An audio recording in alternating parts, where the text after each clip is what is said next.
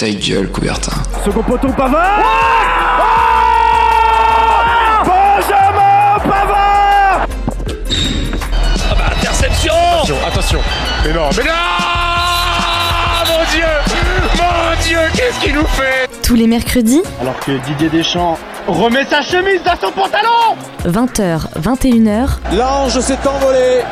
Grec coupé. médaille d'or et champion olympique. Gold medal and Olympic champion. Ta gueule, Coubertin. le rendez-vous sportif de Radio Campus Angers. Bonsoir à toutes et à tous et bienvenue sur le 103 FM et Radio Campus Angers. Il est un tout petit peu plus de 20h, mais c'est quand même l'heure pour votre émission sportive de la semaine.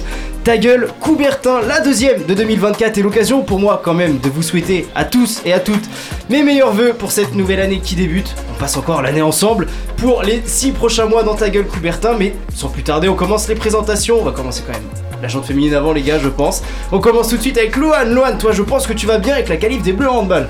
Oui, super, on est super content, donc euh, on attend la suite. Ça va, même le, le faux pas, le petit match nul? Oui, un peu compliqué, mais bon. Bon, ça va. Ah, L'Allemagne, pardon, c'est, on a réussi à revenir. Et ben l'essentiel est là, il y a la qualif, c'est ce qu'on dit toujours après la manière. On verra pour les phases finales. À côté de toi, on a Simon, le spécialiste sport US avec sa casquette des Milwaukee Bucks. Comment tu vas, Simon? Ça va super et toi Hugo? Eh ben écoute, moi ça va, franchement, première émission de l'année, ça fait un petit moment là depuis le mois de décembre où on avait eu les vacances, tout ça. Donc euh, on revient tranquillement, on revient pour l'émission, mais on est toujours bien accompagné en plus dans le studio, donc c'est parfait. En face de toi, on a Melvin. Melvin, comment tu vas? Ça va très bien. Ça va? Le qualif, qualif du FC Nantes malgré le résultat de ce week-end?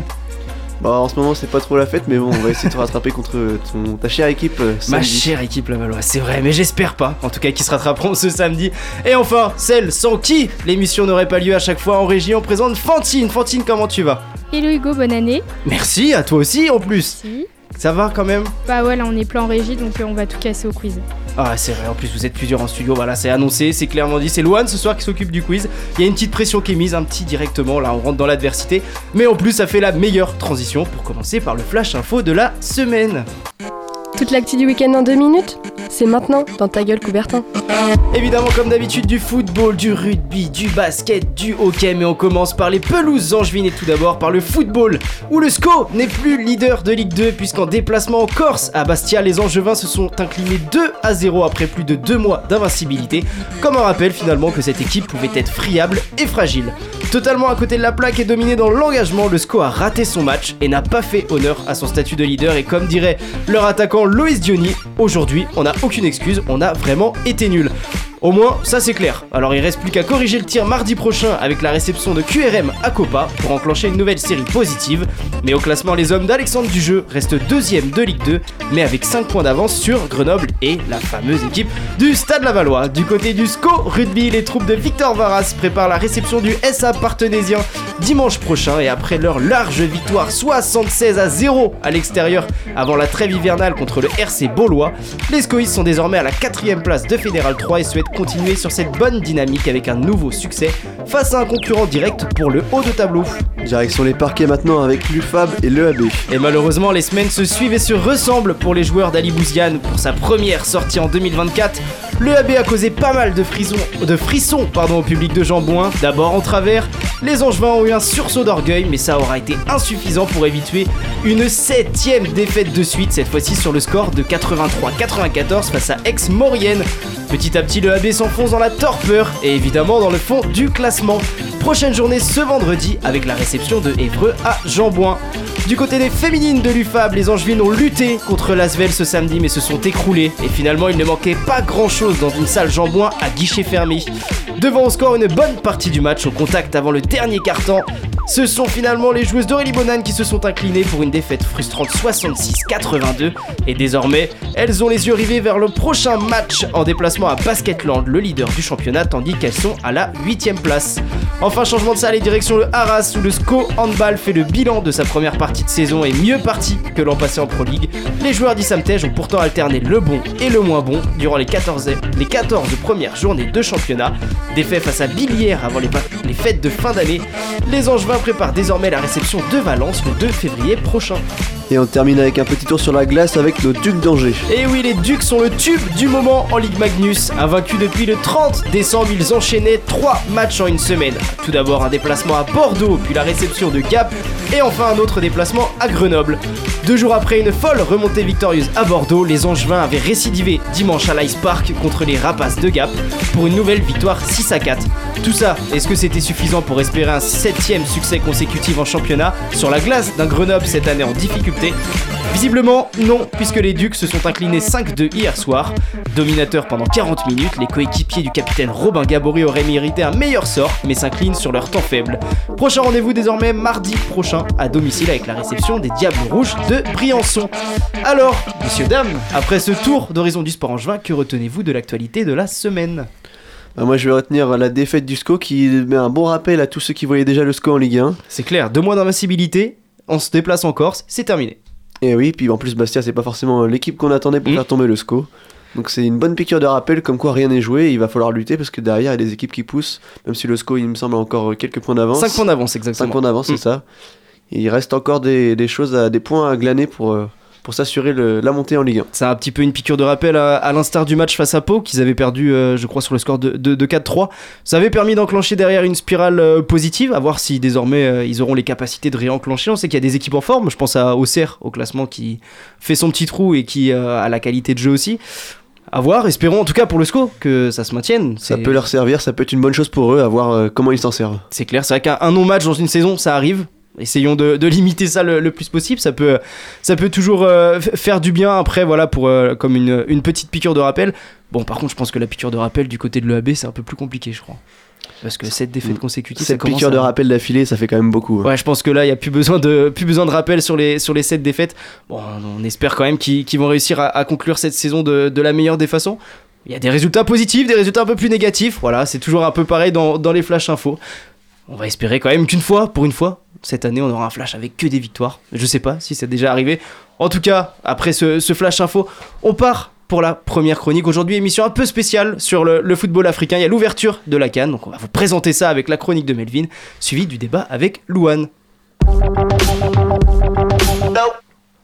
Un début de Cannes en fanfare et plein de surprises, car oui, souvent peu suivi, décrié et parfois moqué, la Coupe d'Afrique des Nations est de retour en ce début de 2024.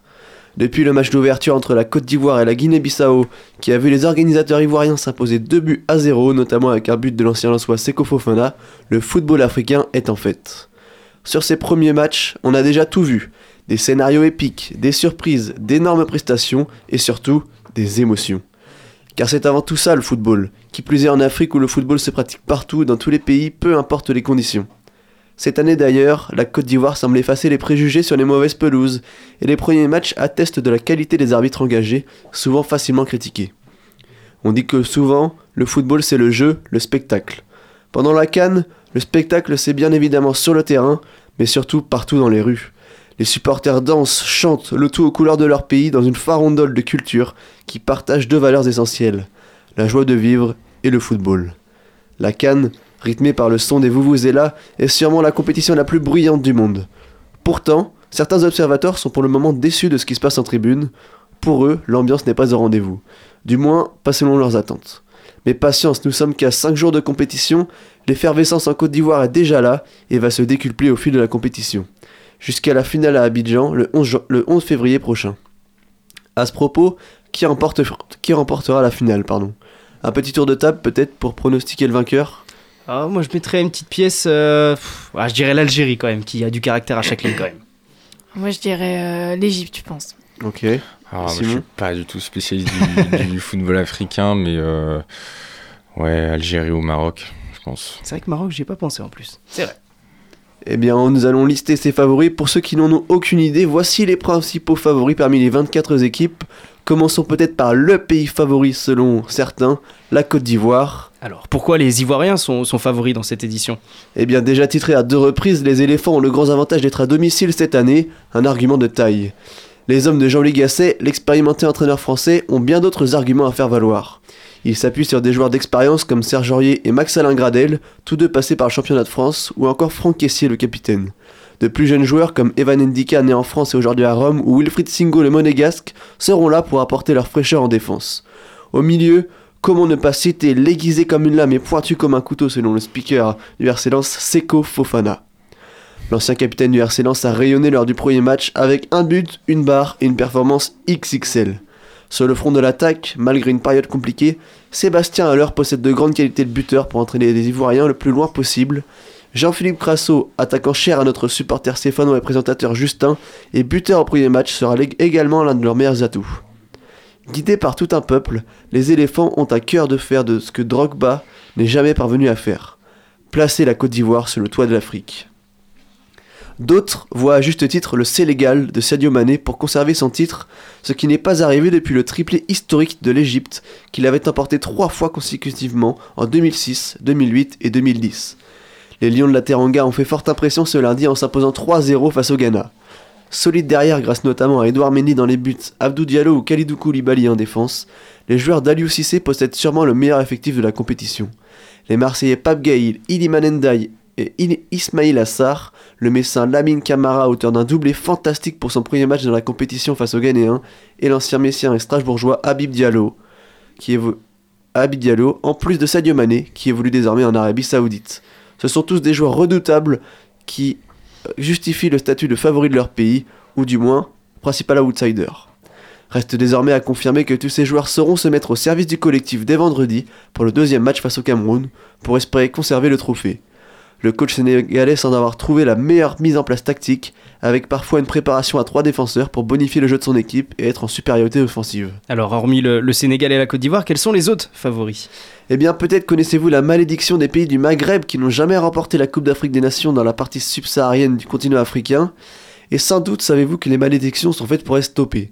C'est ce que vont tenter de faire les trois autres favoris, le Maroc, l'Algérie et leur voisin proche d'Orient, l'Égypte. Le Maroc, demi-finaliste de la dernière Coupe du Monde, postule logiquement au titre. La première nation africaine au classement FIFA devra prouver ce classement et s'appuyer sur leur merveilleuse aventure au Qatar.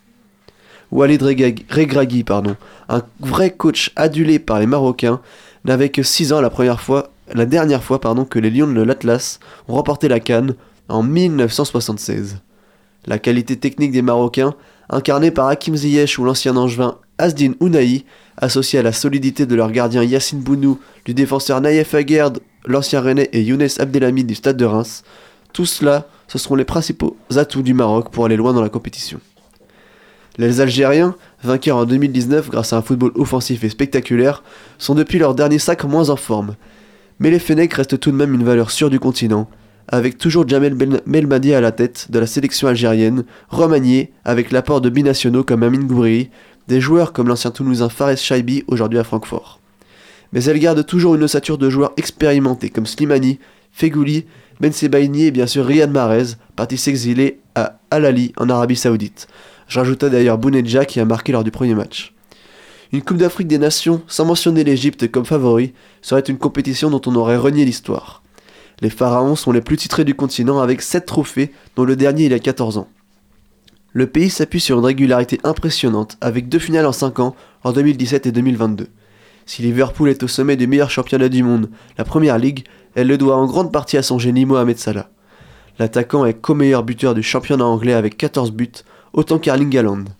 Sa technique et son sens du but devraient être utiles à l'Égypte, bien que son positionnement en numéro 10 en sélection soit contesté par certains, lui il habitait le joueur de côté ou finisseur à Liverpool.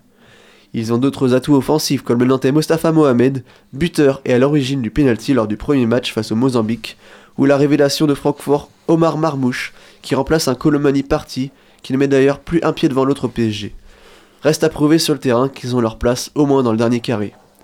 Mais attention, une canne peut révéler bien des surprises comme on l'a vu ces premiers jours. Prenons l'exemple du Cam Vert, de la Namibie tombeuse de la Tunisie ou du Mozambique, modeste mais valeureuse équipe qui a failli faire chuter les géants pharaons égyptiens. Jamais les Mozambicains de l'ancien Lillois Renildo n'avaient gagné un match à la Cannes. Et jusqu'à la 95e minute ce lundi, ils obtenaient leur première victoire, historique. C'était sans compter sur le, penalty de Mohamed Salah à la 97e minute. Historique, leur performance leur restera puisqu'ils signent le troisième match nul de leur histoire et marquent deux buts, eux qui n'en avaient inscrit seulement quatre dans la compétition jusqu'alors. Et le tout, je le répète, face à un favori. Une surprise donc qui pourrait amener des pays outsiders à déjouer les pronostics, comme le Nigeria, fort de ses attaquants talentueux, le Cameroun, pays du, meilleur buteur de l'histoire de la compétition et de la légende africaine Samuel Eto'o, ou la Tunisie, forte de son collectif malgré leur défaite au premier match. De ce qui a été vu sur les premiers matchs, Le Sénégal semble bien l'équipe favorite, un cran au-dessus des autres, dans une canne qui s'annonce très serrée vu les prestations des dites petites équipes. Qui finira par tirer son épingle du jeu parmi le football africain On le saura le 11 février prochain. Et ben justement, c'est à moi de te poser la question désormais pour toi. Qui est-ce que tu vois euh, aller au bout, en tout cas aller, euh, on va dire jusqu'au rêve ultime de champion d'Afrique le 11 février? Alors pour avoir suivi les premiers matchs, c'est vrai que comme je le disais dans ma chronique, il y a une équipe qui se détache un petit peu, c'est le Sénégal. Mm. Bien que ce soir le Maroc a battu 3-0 euh, une, euh, il me semble que c'est euh, c'est la Namibie non pas Namibie. Je vais jeter un coup d'œil. alors j'ai les groupes sous mes yeux. Le Maroc c'était contre la, Tanzanie. Tanzanie, oui. donc voilà une autre victoire 3-0 sachant que les Tanzaniens ont été réduits à 10 en seconde période. Donc c'est un score à relativiser. Mais pour moi ce sont vraiment les Sénégalais qui ont fait la meilleure impression. Mm. Après, il y a toujours la Côte d'Ivoire, pays à domicile, qui risque de monter en puissance. Mais ce sont pour moi les deux principaux favoris. Ouais, ce seraient les, les deux principaux. Est-ce que vous, vous avez vu un petit peu autour de la table un match sur cette compétition pour le moment Pas du tout? Moi, pour l'instant, je n'ai pas trop regardé. Je regarde les résultats, mais j'ai pas eu encore le temps de regarder un match. Ouais. Ouais, non, pareil, j'ai pas, j'ai pas regardé de match. Euh. Ouais, c'est vrai que c'est, c'est une compétition qu'on a des fois pas l'habitude de regarder dès la phase de poule, on va pas se mentir. Non, hein. tu, tu, l'as dit, souvent, souvent décrié, souvent moqué. Euh, quand on nous fait, euh, quand on nous dit la Coupe d'Afrique des Nations, on pense à l'arbitre qui arrête un match 7 minutes avant la fin du, du, temps réglementaire. On pense souvent à des images, mais pas forcément au football. alors que pourtant, bon, c'est vrai que la dernière finale avait été longue et très ennuyeuse entre le Sénégal et l'Égypte. Maintenant, c'est vrai qu'on on sent les équipes africaines qui montent en puissance. D'ailleurs, c'est intéressant, toi, Simon, par exemple, qui n'a pas suivi les premiers matchs. Est-ce que tu as eu des échos par les médias ou par euh, tes proches sur la, Coupe d'Afrique des Nations? Est-ce que tu as entendu des choses sur le début de la compétition ou pas du tout? Euh, bah, Moi, je sais que j'ai des, des, amis qui suivent, parce que voilà, ils sont. Euh, fans de foot et tout mais voilà j'ai pas eu forcément d'échos négatifs après c'est vrai que les médias je regarde pas trop parce qu'il y a il y a d'autres choses à suivre en ce moment. Moi, je suis plus le, bah là, la NFL et puis il y a l'Open d'Australie mm. aussi. Alors euh, voilà. Euh, mais oui, non. Euh, pour, enfin, pour l'instant, j'ai pas trop entendu d'écho négatifs. Je demande ça parce qu'il y a eu quelques petits couacs techniques lors de la retransmission de certains matchs. Ah oui, si, il y avait ça. Et je sais qu'il y a beaucoup de médias qui, ont, qui en ont parlé plutôt que de mettre en avant certaines performances sportives. Donc c'est, pour moi, c'est dommageable mm. que certains médias mettent, mettent à chaque fois pendant les mêmes compétitions les petits couacs ou les petites petites anomalies alors que euh, c'est une, une très belle compétition qui mérite d'être euh, d'être valorisée. C'est clair, et puis comme tu l'as dit, en plus, euh, ça démarre fort avec plusieurs surprises. Je pense à la Tunisie qui a chuté alors qu'on s'y attendait pas forcément. L'Égypte qui est tenue en échec par, par le Mozambique. Il y a plusieurs performances qui font qu'on sent que le foot africain est un peu poussé par cet élan, peut-être impulsé on va dire par le Maroc à la Coupe du Monde. Je pense que ça a un peu marqué tout le monde, le parcours des Marocains. Ça fait longtemps qu'on n'avait pas eu d'équipe euh, africaine avec euh, peut-être des, des, égéries, on va dire. Je pense au Nigeria avec Victor Osimhen, euh, mm. Mohamed Salah avec l'Égypte. Bon, ça, ça amène au débat après, justement, avec ce, ce, cet imbroglio avec certains clubs. Mais on a l'impression que le, le, foot africain, c'est peut-être un avis personnel, que si cette compétition était mi-l'été, ce serait encore un petit peu plus suivi. Mais voilà, c'est compliqué d'organiser forcément une compétition en plein été en Afrique. Mais euh, cette image qui poursuit encore, et pourtant on a l'impression que sur cette édition on parle beaucoup plus de sportifs, en tout cas sur euh, les médias spécialisés, pas forcément les médias comme tu l'as dit qui vont insister sur les couacs ou qui vont rigoler dès qu'il va se passer euh, quelque chose. Mais on sent que voilà, pour suivre un petit peu les infos sur Infosport Plus, tout ça, ils font vraiment écho aux résultats, ils font la part belle aux surprises.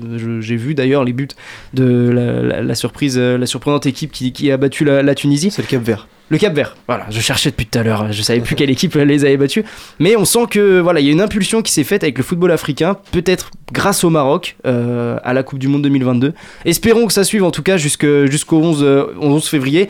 Maintenant, euh, chers auditeurs, on a toutes les cartes en main pour suivre cette compétition. On a les favoris, on a ceux qui ont déjà eu des surprises, en espérant qu'il y en ait encore d'autres, puisque forcément c'est de, de ceux d'autres on est friand. Je me corrige, c'était c'est la Namibie hein, contre la Tunisie. Namibie. Oui, le Cap Vert, il a battu c'est le Ghana qui l'a battu le Cap Vert. C'était eh ben la première victoire en, en Parce que c'est vrai, il y a la Tunisie, le Ghana aussi qui a perdu. Donc on espère que la deuxième journée, généralement, dans les phases de poule, c'est la plus intéressante. Parce que ceux qui ont perdu vont essayer de, de, se rattraper. Maintenant, on a toutes les cartes en main pour suivre cette compétition. On a le temps de mûrir pour le débat pendant 3 minutes. Parce que là, Fantine, tu vas nous lancer la première pause musicale de l'émission.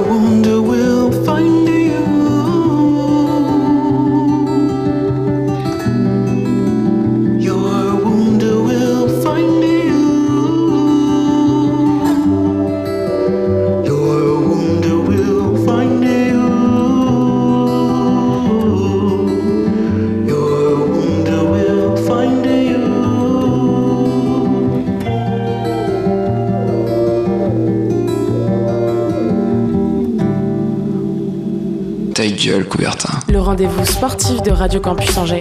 De retour pour la seconde partie d'émission et qui dit seconde partie d'émission dit évidemment le débat de la semaine et le quiz. Après, bon ça pour l'instant on va mettre ça de, en- entre parenthèses. On reste sur le débat évidemment dans le thème du football africain avec la chronique impulsée par Melvin et c'est Louane ce soir qui nous présente le débat. Tout à fait, donc on va continuer sur euh, le même sujet qui est la canne, mais on va parler plus euh, d'aspects un peu plus négatifs. Donc, euh, en effet, il y a de nombreux départs de joueurs pour cette compétition, pardon, qui vont donc délaisser le championnat européen. Donc, en effet, la particularité donc, de cette Coupe d'Afrique des Nations, c'est qu'elle se déroule en même temps que les championnats. Donc, par exemple, pour la France, en Ligue 1, on a à peu près plus de 60 euh, joueurs qui vont participer à la Cannes et ainsi laisser leur club se débrouiller euh, sans eux pour plusieurs semaines surtout. Donc le problème qui se pose, c'est que forcément il va y avoir des inégalités euh, entre les clubs. On va prendre donc l'exemple de Marseille et de Lorient.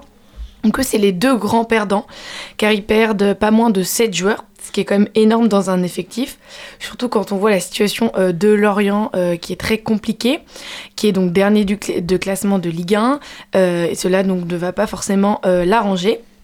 Du côté donc de Marseille, bon, la situation est forcément un peu moins compliquée quand même, mais il perd quand même de nombreux joueurs importants euh, comme Ismail Assa, et quand même des joueurs qui sont connus et qui ont bah, un fort potentiel dans l'équipe.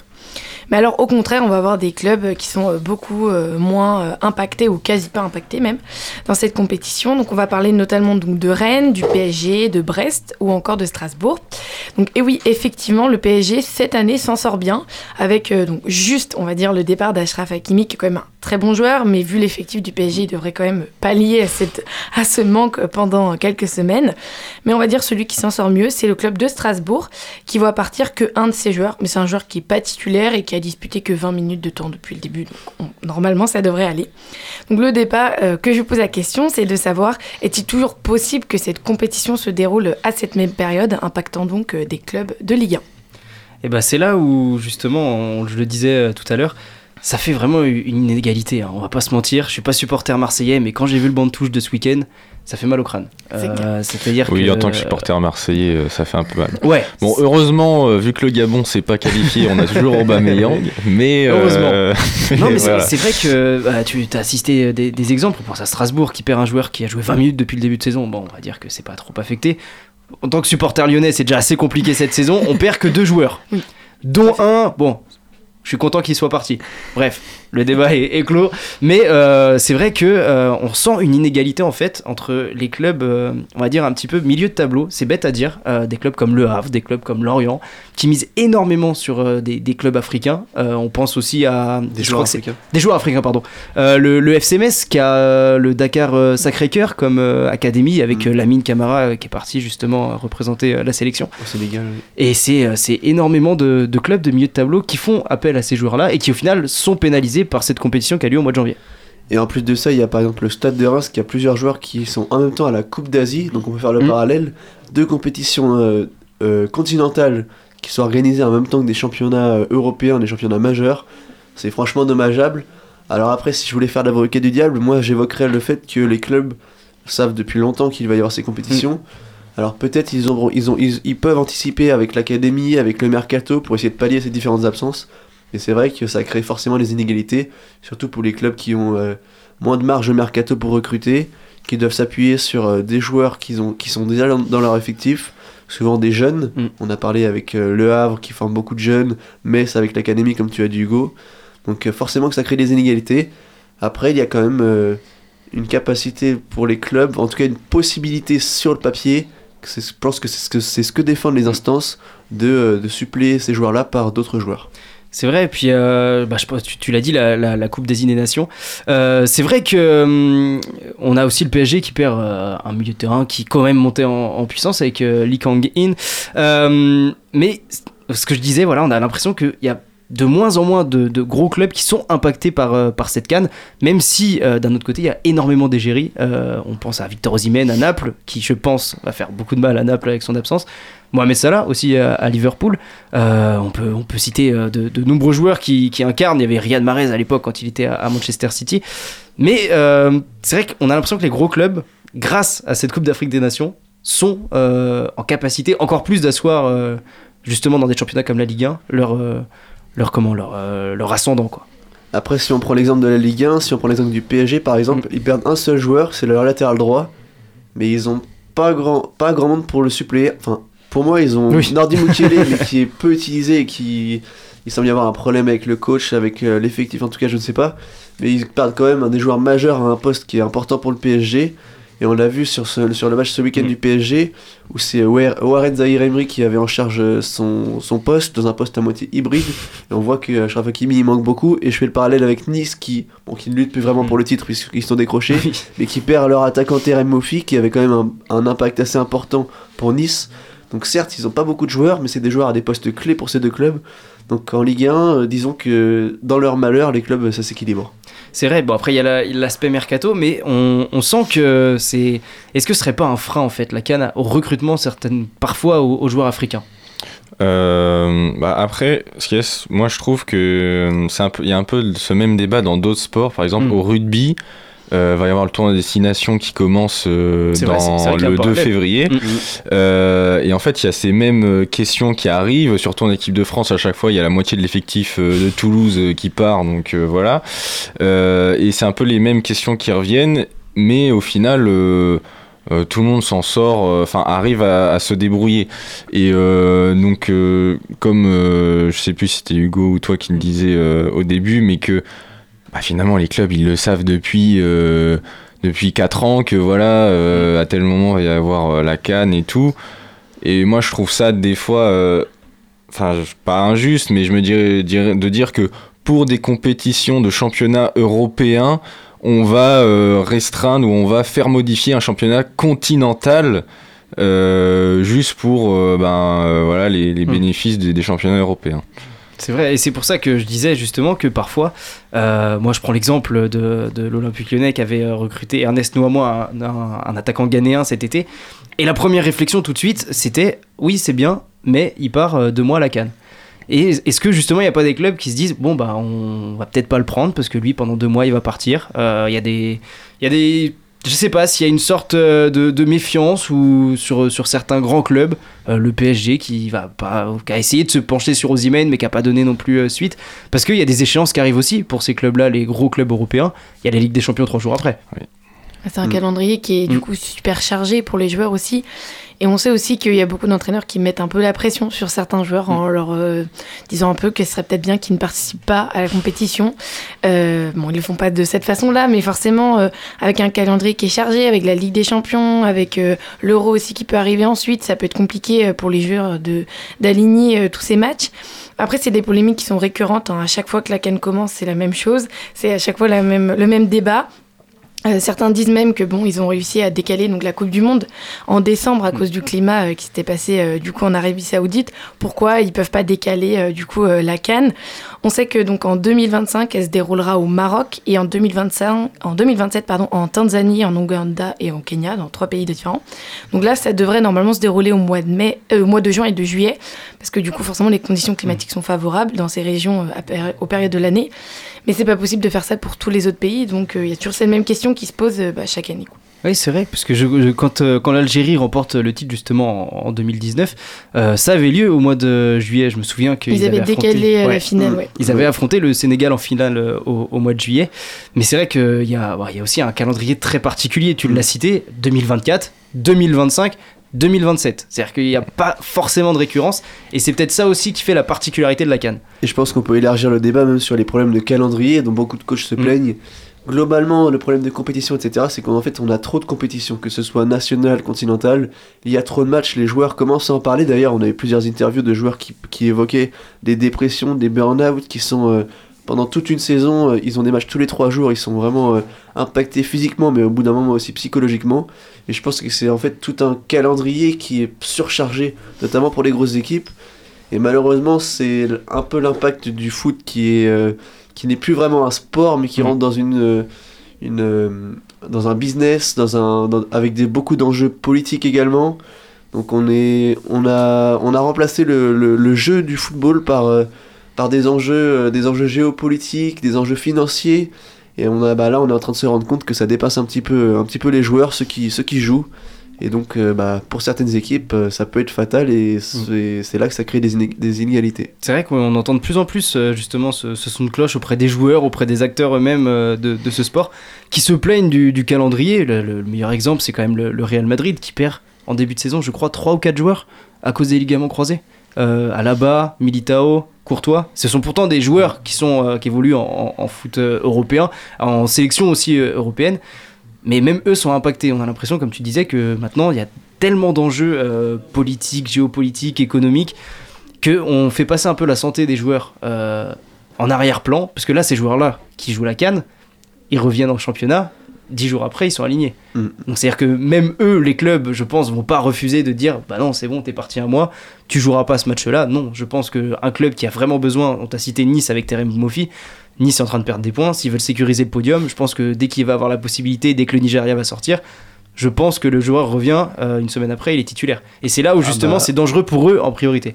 Il revient, mais ça dépendra de sa forme, parce que physiquement, mine de rien, euh, la Cannes aussi, c'est des matchs euh, tous les 5 jours à Mm. environ. Donc c'est un, c'est quand même un- une compétition éprouvante. Alors est-ce que comment les joueurs vont revenir de la Cannes Parce qu'en fait, il y a aussi ça. Il y a le fait que les joueurs ne soient pas là pendant la Cannes. Il y a aussi leur état de forme leur- lorsqu'ils vont revenir. Mm. Ils seront complètement cuits. Ils auront passé la Cannes. Pour certains, l'élimination psychologiquement peut être dure à digérer.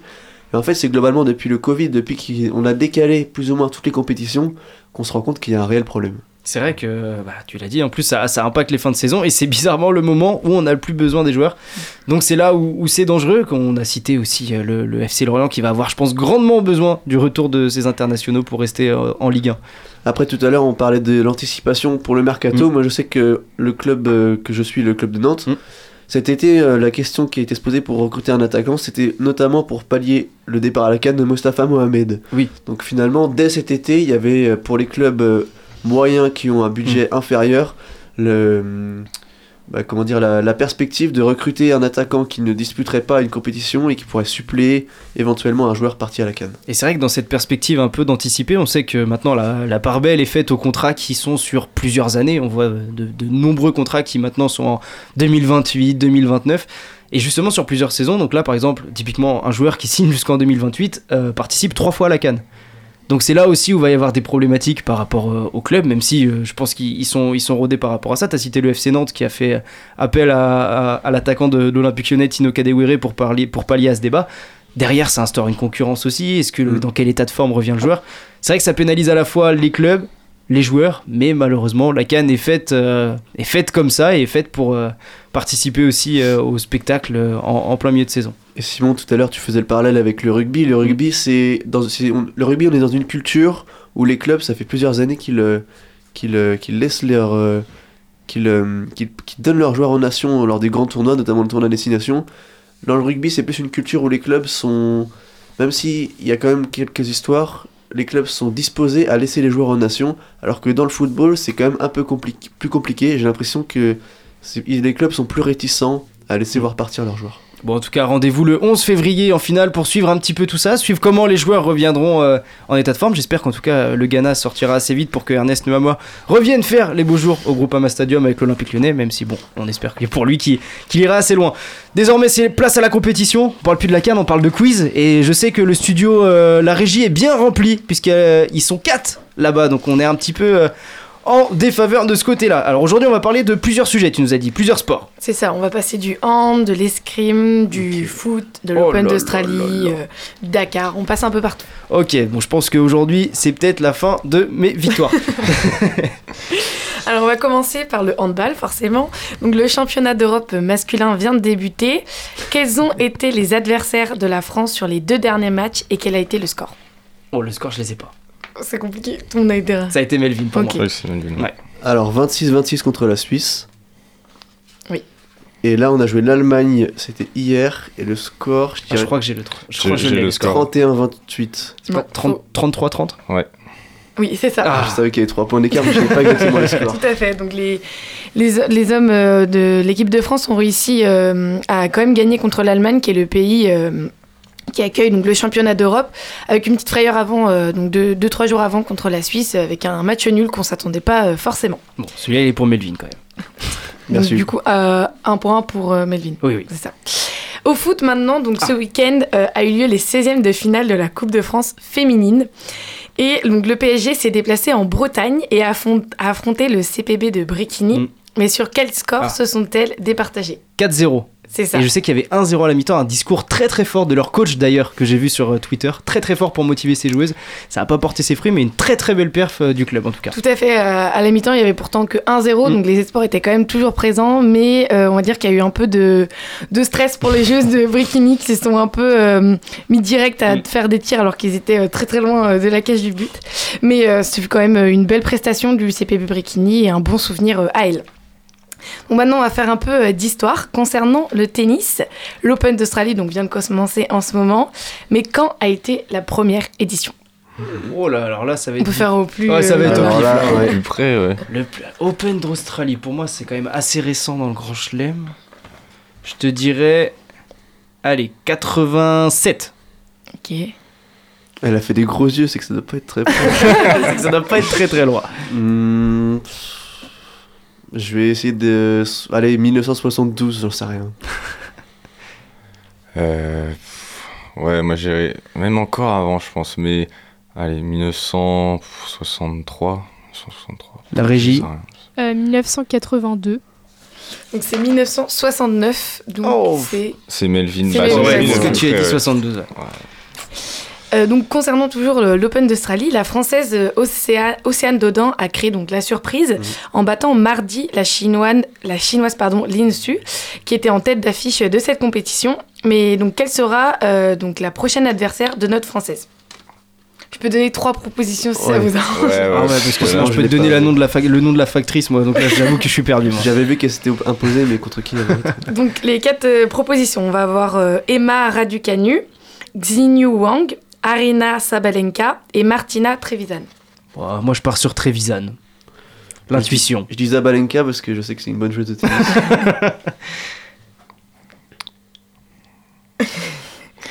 Trevisan aussi, ouais. Et la régie Euh, la deuxième. Eh ben c'est Martina, Martina Trevisan qui se positionne euh, donc 50 Bien joué, Simon, au classement du tennis féminin. Le pif. Elle- Ouais. Italienne? Oui, c'est ça. Ah ouais, ça, ça s'entend quand même. Et elle se positionne donc 59, au- 59e au classement de féminin alors que Océane est 95e. Mais bon, comme elle a déjà fait une surprise euh, contre une Exactement. Tout est possible. Donc revenons sur les terrains de foot. Donc comme euh, Hugo l'a dit, euh, Angers a affronté ce week-end Bastia. Mais combien ont-ils de points au classement et combien de buts encaissés? Ils ont 40 points. Oui. Et but encaissé, je te dirais. euh, Ah, je l'ai vu en plus. 14 Non, pas Ah, 14. c'est pas loin. 16 buts encaissés non, 15, non plus. Je pense que c'est peut-être plus que ça. 22. Non plus. 18. Bien, Ouais. 18 buts encaissés. donc, euh, oui, donc euh, Angers donc, a affronté ce week-end Bastia, est deuxième du classement, euh, mais il est avec euh, le club qui a le moins de, quand même, de buts Mm. encaissés. Euh, Il y a le. Je sais plus c'est quelle équipe, Laval, qui en a moins Eh oui. de buts encaissés. Eh oui, la meilleure défense de Ligue 2. Auxerre a plus de buts encaissés Ouais. que. Ouais. Ok. Ouais, merci Mamadou Samassa à la balle. Donc on va maintenant se tourner vers le basket masculin. Lundi, donc la fédération, elle a dévoilé les équipes de l'équipe de France qui vont affronter en préparation des JO. Mais quelles sont ces équipes? Faut m'en citer euh, trois sur les cinq qu'il y a. Oh là là là là là là. Attends, Alors les là- équipes de... qui vont participer Ouais, Est-ce que tu peux vont- la en question gros, la- le basket masculin, donc il va avoir bientôt les préparations des JO, et donc il va y avoir euh, cinq équipes que la France va affronter pour la préparation des JO. Ah, les La équipes que la. France va affronter, C'est c'est ça. Ah ouais. La Serbie. Oui, Oh la chance Euh, moi, je te dirais l'Allemagne. tout à fait. L'Allemagne aussi. Le Monténégro. Pas de Euh, Monténégro. la Lituanie. Non plus. Le Canada. Du Canada. Bon, je mets un point pour chaque bonne réponse. C'est Il y en ça. a cinq de toute façon. Donc, euh, un Melvin, un pour moi, un pour Fantine. Fantine La Slovénie. Pas la Slovénie. Non. Il n'y aura pas Luka Doncic. Il y Ils a sont pas- 4 en régie, ils n'arrivent pas à trouver les autres. Il y en a pas un qui a l'idée de sortir le téléphone. Bref. L'Italie. Non, il n'y a pas l'Italie. L'Espagne. voilà, on arrête là. c'est Non bon. plus. Ouais, je pense que là, Ouais. on est perdu. hein. Moi, je te dis, allez, dernière proposition l'Angleterre. Non, il n'y a pas Et l'Angleterre. voilà, Il a Alors il va y avoir donc euh, la Turquie, qui est pourtant euh, pas qualifiée pour les JO. Mhm. Donc l'Allemagne, la Serbie, le Canada et l'Australie. Et En fait, la préparation de l'année dernière avait été euh, euh, extrêmement critiquée parce que selon lui, elle n'était pas assez dure. Euh, on se rappelle de leur défaite euh, très rapidement. Et donc en fait, cette année, elle est beaucoup plus euh, corsée, avec quand même le- l'Allemagne, le Canada et la Serbie qui étaient sur le podium l'année dernière. Donc euh, je pense que ça va être assez difficile. Concernant maintenant le Dakar, donc qui se déroule en ce moment, euh, mar- donc mardi, Sébastien Loeb a remporté la neuvième étape du Dakar dans la catégorie auto. Mais en combien de temps Sébastien Loeb a fini euh, l'étape qui était la distance à parcourir était de c'est- oh, quel- les questions elles sont très dures. hein. 417 km. 417 km Ouais. 8h02. Non, moins. 5h30. 2h, euh, 2h48, je sais pas. Euh... Attends, combien de kilomètres 417 km. Allez, 4h55. Non, c'est moins, je Oui, bah c'est bah Ah ouais. c'est 4 heures et 17 ok. minutes et 33 secondes, précisément. pense. Bien joué, Simon. Bon, je- attends, je fais juste un petit point sur les scores. Combien il nous reste de questions? Il nous en reste 3. 3, on a 3 pour Melvin, 4 pour moi, 2 pour Simon et 2 pour la régie. Ça c'est serré. C'est encore serré. Donc maintenant, on va, pour cette question, on va parler d'escrime. Donc l'équipe de France féminine s'est inclinée dimanche lors du tournoi euh, parisien 45-41 face à leur ennemi de toujours. Mais quelle est cette équipe? C'est l'Italie. Oui, bah, Ah. c'était en même temps les deux. On n'a pas Il y a- levé la main, il y a on eu n'a tout le même pas monde. levé la main. Il y a eu tout le monde. Bon, je, je Ouais, pense que moi, celui-là. de toute on façon, j'allais dire, euh, j'allais Ouais. pas dire la bonne réponse. Ouais, donc. je pense qu'on on peut, on peut s'accorder tous les deux. C'est vrai que. on l'a dit en même temps. Ouais, en plus, moi j'ai pas levé la main donc j'avoue. Donc euh, les filles ont, pris, ont pas pris leur revanche sur les Italiennes qui les avaient pourtant battues aussi euh, en finale des mondiaux de Milan l'été dernier. On place maintenant donc à la Coupe d'Afrique des Nations. Oh là là là là. là. Ouais, bah forcément. Euh, quel joueur a été élu lors de la dernière édition meilleur joueur de la compétition? Sadio Mané. Oui. Ah. Oh, putain, je l'avais. Avec le Sénégal et il avait même euh, gagné la canne face euh, à l'Égypte. C'est On vrai. parlait de lui pour le ballon d'or même. Oui. Voilà, c'est ça. Et donc pour la dernière question, donc ça va porter sur du biathlon. Question à deux points Est-ce que je suis joueur ou pas? Je ne sais pas, je ne sais pas. Ah non, non, non, Non. non, non, je Oh là sécurise, là, je le sécurise. petit joueur. Le petit joueur. Donc ça va être sur donc, du biathlon. Donc dimanche, euh, Justine Bressas-Bouchet donc, a perdu son dossard jaune de leader de la Coupe du Monde au profit de la Norvégienne. Mais à quelle place dans le classement a terminé Justine? Quatrième. Sur la course? Oui, sur la course. C'est. Troisième. J'aurais dit troisième aussi, ouais. Ouais, c'est totalement vautré. Ouais, bah je vais dire cinquième. Et ben elle a fini septième. Tu vois Ça a été une course très compliquée pour la française. Euh, donc elle a perdu son dossard de leader. Et Lou euh, Giamono, donc c'est euh, une joueuse qui de- aussi de l'équipe de France, pardon, a quand même réussi à limiter la casse en finissant quatrième. Mais il y a eu trop d'erreurs euh, par la suite qui a fait que elle, euh, bah, Justine a terminé septième. Eh ben, merci pour ce quiz. Je m'en sors encore, je pense, très très très très très bien. J'ai bien fait de jouer petit bras parce que franchement, là j'avais de l'adversité avec Melvin. Je pense qu'en fin de saison, on fera comme l'année dernière. On va faire un quiz avec tous les meilleurs de la, de la régie, de- du studio. Et là, je pense qu'on va se marrer parce que cette année, il y a du niveau, franchement. Entre Oui. Camille, Melvin, Justin, euh, franchement, il y a du niveau cette année. Donc là, pour les quiz, je pense qu'il y a moyen de faire une bonne émission en, en fin d'année. Forcément, on est un peu pris par le temps, donc on va pas faire la deuxième pause musicale, Fantine. Je suis désolé. T'avais tout préparé en plus. Je suis un peu, un peu méchant, mais on va partir directement avec la deuxième chronique. Cette fois-ci, c'est Simon qui s'y colle. Après 4 mois de saison régulière, les playoffs de la NFL ont débuté le week-end dernier, enfin je dirais. Et c'est ici que les efforts des 14 meilleures équipes de la ligue pendant les 18 premiers matchs ont une chance d'être concrétisés. Tout d'abord, comment s'organisent les, les playoffs de ce championnat? Les premières équipes de chaque conférence sont directement qualifiées pour le Divisional Round, donc euh, ce qui équivaut au quart de finale. Les 12 autres équipes s'affrontent dans un premier tour appelé euh, Wild Card, donc littéralement euh, Joker en français. Les 6 équipes qualifiées lors de ce tour avancent ainsi au Divisional Round.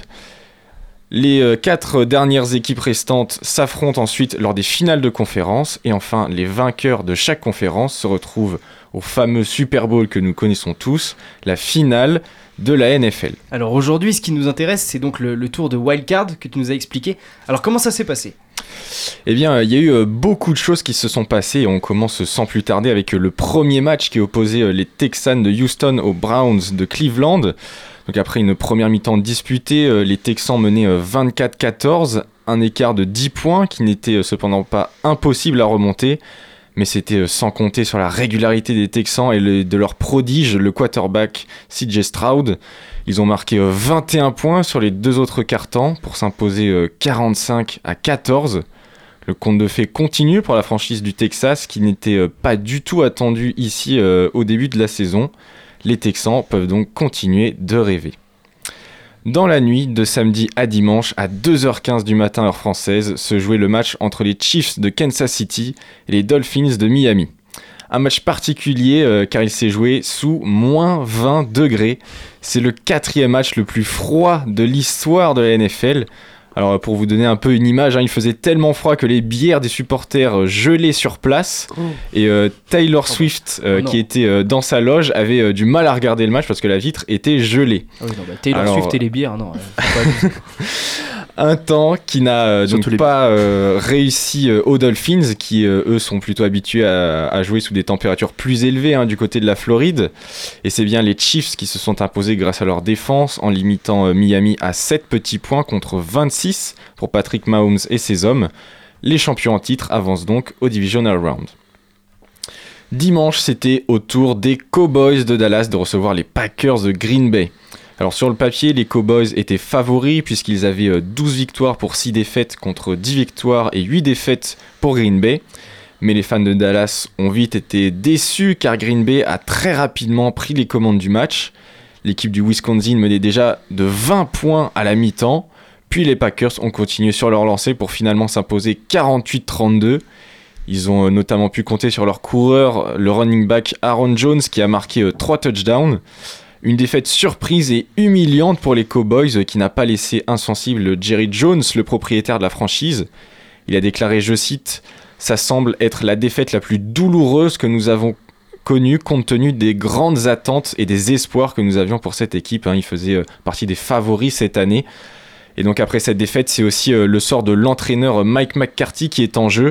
Mais euh, Jerry, Jerry Jones euh, ne s'est pour l'instant pas prononcé sur son cas. Alors finalement, des matchs qui n'ont pas laissé beaucoup de doutes sur le vainqueur. Est-ce que ça a été euh, plus serré ensuite? Et oui, euh, tout à fait, Hugo. hein. Dans la foulée de ce match se tenait la deuxième affiche du dimanche. euh, Lions de Détroit contre Rams de Los Angeles. Un match qui, euh, lui, donc, a été plus serré que les précédentes rencontres. Donc, après avoir mené euh, 14-17 dans le premier quart-temps, les Rams sont revenus à 4 petits points des Lions à la mi-temps. En seconde période, aucun touchdown n'a été inscrit et Los Angeles a marqué un field goal de plus que Détroit pour revenir à un point seulement. Cela n'a cependant pas suffi et ce sont les Lions qui se sont finalement imposés 24-23. Une victoire historique pour la franchise du Michigan qui n'avait pas gagné en playoff depuis 1992. Rendez-vous compte, le coach principal Dan Campbell avait 15 ans seulement à l'époque où c'est arrivé.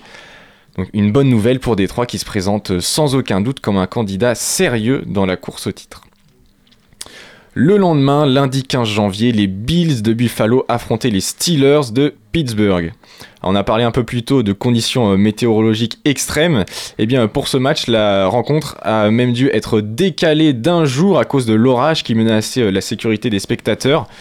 Le terrain a même dû être déneigé avant le match. J'ai vu les images, c'est assez impressionnant. Buffalo a ainsi débuté le match en fanfare en menant 14-0 dès le premier quart-temps et ce malgré les moins 11 degrés de l'air ambiant.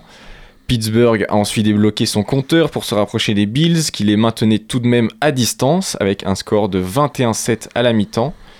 La deuxième période a été plus serrée, les Steelers se trouvaient à un touchdown seulement d'égaliser dans le dernier quart-temps mais les Bills ont finalement scellé leur victoire grâce à une action impressionnante de Khalil Shakir qui a marqué l'ultime touchdown de la partie. Les Bills finissent donc par s'imposer logiquement 31-17.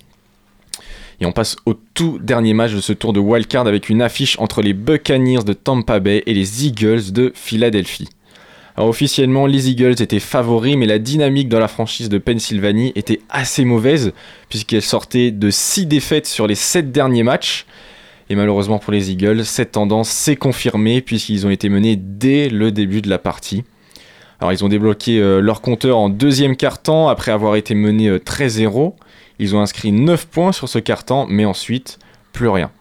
Tampa Bay a déroulé et ne s'est pas gêné pour humilier les finalistes de l'an dernier. Les Buccaneers ont ainsi infligé un 32-9 aux Eagles, une correction inattendue qui confirme néanmoins les dynamiques opposées des deux équipes. Alors c'était un programme bien chargé et maintenant, surtout, qu'est-ce qui attend toutes ces équipes qualifiées? Eh bien, commençons par le commencement. hein. Les tout premiers qualifiés, les, les Texans. Alors, euh, le match est à 22h30 samedi. Et, euh, mais cette fois, ça va être une autre paire de manches qui attend les joueurs de Houston puisqu'ils affrontent la meilleure équipe de la NFL à la fin de la saison régulière, les Ravens de Baltimore. Alors s'ils peuvent compter sur la jeunesse de leur équipe qui n'a euh, rien à perdre et la très bonne dynamique actuelle, cette jeunesse peut aussi être le talon d'Achille de cette équipe. En effet, un Baltimore, malgré une coupure euh, de 3 semaines pour euh, les cadres de l'équipe, est plus expérimenté et semble plus solide sur tous les plans de jeu par rapport à Houston.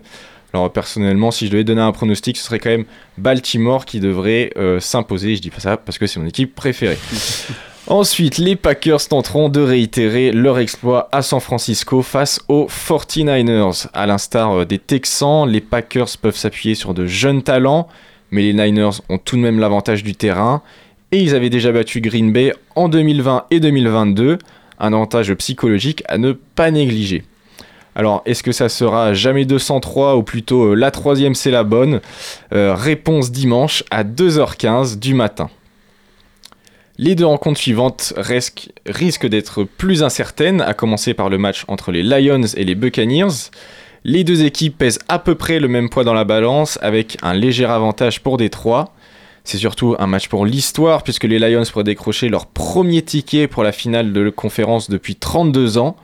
Les Bucks, eux, tenteront euh, de suivre la trace de leur exploit de 2020 qui les avait menés au sacre. Rendez-vous 20 à 21h dimanche pour un match qui s'annonce passionnant. Et on termine avec certainement le choc de ce divisional round, le match entre les Buffalo Bills et les Kansas City Chiefs.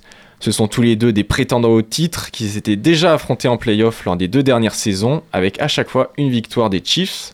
C'est donc l'occasion pour l'attaque de Josh Allen de, donner de changer la donne, mais résisteront-ils à la terrible défense des Chiefs menée par Nick Bolton? Une affiche à ne pas manquer pour un match haut en couleur et plein de suspense. C'est dimanche à minuit 30. Eh bien, merci Simon, on sent la, la véritable passion du sport américain. Là, franchement, moi qui regarde d'habitude juste euh, le Super Bowl, bah là, je vais commencer à suivre un petit peu. Ça donne envie de, de regarder ces matchs-là. Il y a l'air d'avoir de la diversité. C'est vrai. La jeunesse contre l'expérience. Le... Voilà, on sent qu'il y a, il y a quelque chose derrière. Ça promet. pas. C'est quand le, le Super Bowl déjà? C'est le 11 février. Eh ben, on va enchaîner la finale de la Cannes avec Ouais, la c'est ça. finale des Et Super- c'est la- parfait Une parce bonne que petite je, soirée. je sais pas à quelle heure c'est la finale de la Cannes, soit vers. Oh, ça va être vers 21h. Voilà, 21h. et bah ça finira à 23h, bah une heure et demie après, le Super Bowl commence. Donc, Exactement. Parfait. Donc, parfait. Je pense que ça va faire comme chaque année. Je regarde la première mi-temps, le show à la mi-temps. Généralement, la deuxième, je m'endors. Mais là, si cette année, je peux aller au bout du match, ce sera parfait. En tout cas, merci Simon pour la chronique. Merci à tous pour l'émission de ce soir. Si vous aimez notre émission, justement, n'hésitez pas à soutenir notre travail en faisant un don à Radio Campus Angers sur notre page Eloasso. Vous pouvez également nous suivre sur nos réseaux sociaux Radio Campus Angers sur Facebook et Instagram, mais aussi sur les réseaux sociaux de Ta Gueule Coubertin. On passe un bonjour à la team com. Ce soir, c'était Nina qui a animé le compte Instagram de l'émission. En tout cas, il nous reste plus qu'à vous souhaiter une bonne soirée et surtout à la semaine prochaine.